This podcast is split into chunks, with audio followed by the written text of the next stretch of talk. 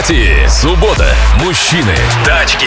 Ездил на Mitsubishi Outlander 2015 года. Рестайлинг. На данный момент э, что можно посмотреть за 4 миллиона? Смотрю в сторону Prado с двигателем 2.7 бензин. Что скажете? Я скажу, что Prado с двигателем 2.7 новый за 4 миллиона вы не купите, к сожалению, потому что они стоят существенно дороже, и даже если смотреть на вот эти 4,5, которые просят сейчас за него в объявлениях, надо сразу понимать, что за 4,5 вам его никто не продаст никогда в жизни, mm. потому что к нему прилипнет еще полтора-два миллиона в качестве, э, ну, допов, которые обычно продают, и вам будут каждый раз говорить, что да, машина есть, да, вот она стоит, но без допов вы ее не, прода- не купите. А, в связи вот с этой ситуацией, среди нового, если честно, я вот затрудняюсь, что за 4 миллиона можно взять. Э, в том классе, который вы хотите, вы явно хотите что-то такое железное, тяжелое, надежное, японское. А, и вот Fortuner, если про Toyota говорить, на том же самом 2.7 стоит как будто бы по объявлениям на полмиллиона дешевле, чем Прадик. А, можно попытаться купить его, но там будут те же самые допы. Toyota сейчас сильно переоценена, прям безумно переоценена.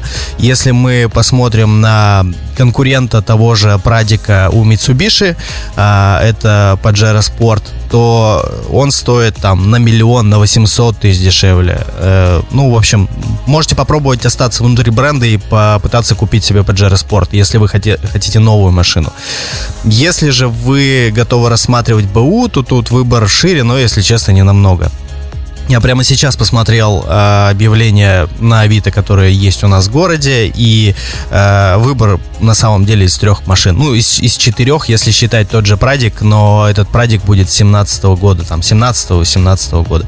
Если вас это устроит, то, конечно, тоже можете посмотреть. А так, в объявлениях есть X5 за 4300 17 -го года с пробегом 140 тысяч километров. Есть Q7, который, скорее всего, вам не понравится, потому что это скорее не внедорожник, а семейный минивэн Citroen. А, и есть еще Land Rover, ну, Range Rover Sport там есть, э, который славится своей ломкостью. Поэтому я думаю, что выбирать тут по, по большому счету не из чего. И а, вы же пересаживаетесь с Outlander, который по сути тоже является, ну, больше кроссовером, чем внедорожником. И э, в зависимости от того, нужно ли вам вот это пространство, которое Outlander вам дарит, либо не нужно, вы можете все-таки обратиться к каким-то автомобилям, которые чуть покомпактнее.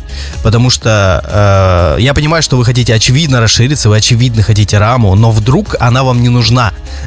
Подумайте об этом хорошо, потому что за 4 миллиона вы можете такую пушку себе в классе чуть пониже собрать. Это Тигуан тот же, если вы просто сейчас пойдете и покатаетесь на тест-драйве.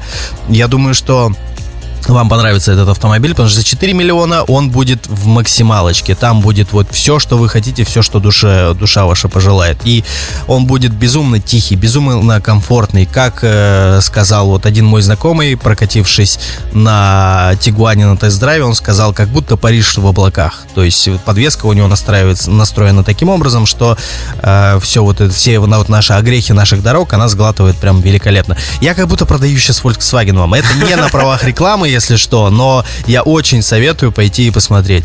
А, еще в той же цене, но в том же классе вы можете посмотреть Volvo XC60, тоже новый, тоже прокатитесь, посмотрите, потому что когда мы снимали видео про этот автомобиль, он меня просто очаровал. А, опять-таки и по подвеске, по рулежке, по мотору очень нравится. Но формульно, как бы э, генетически он похож на самом деле на Tiguan, э, но со своими нюансами. Поэтому советую посмотреть новые Tiguan и XC60 тоже.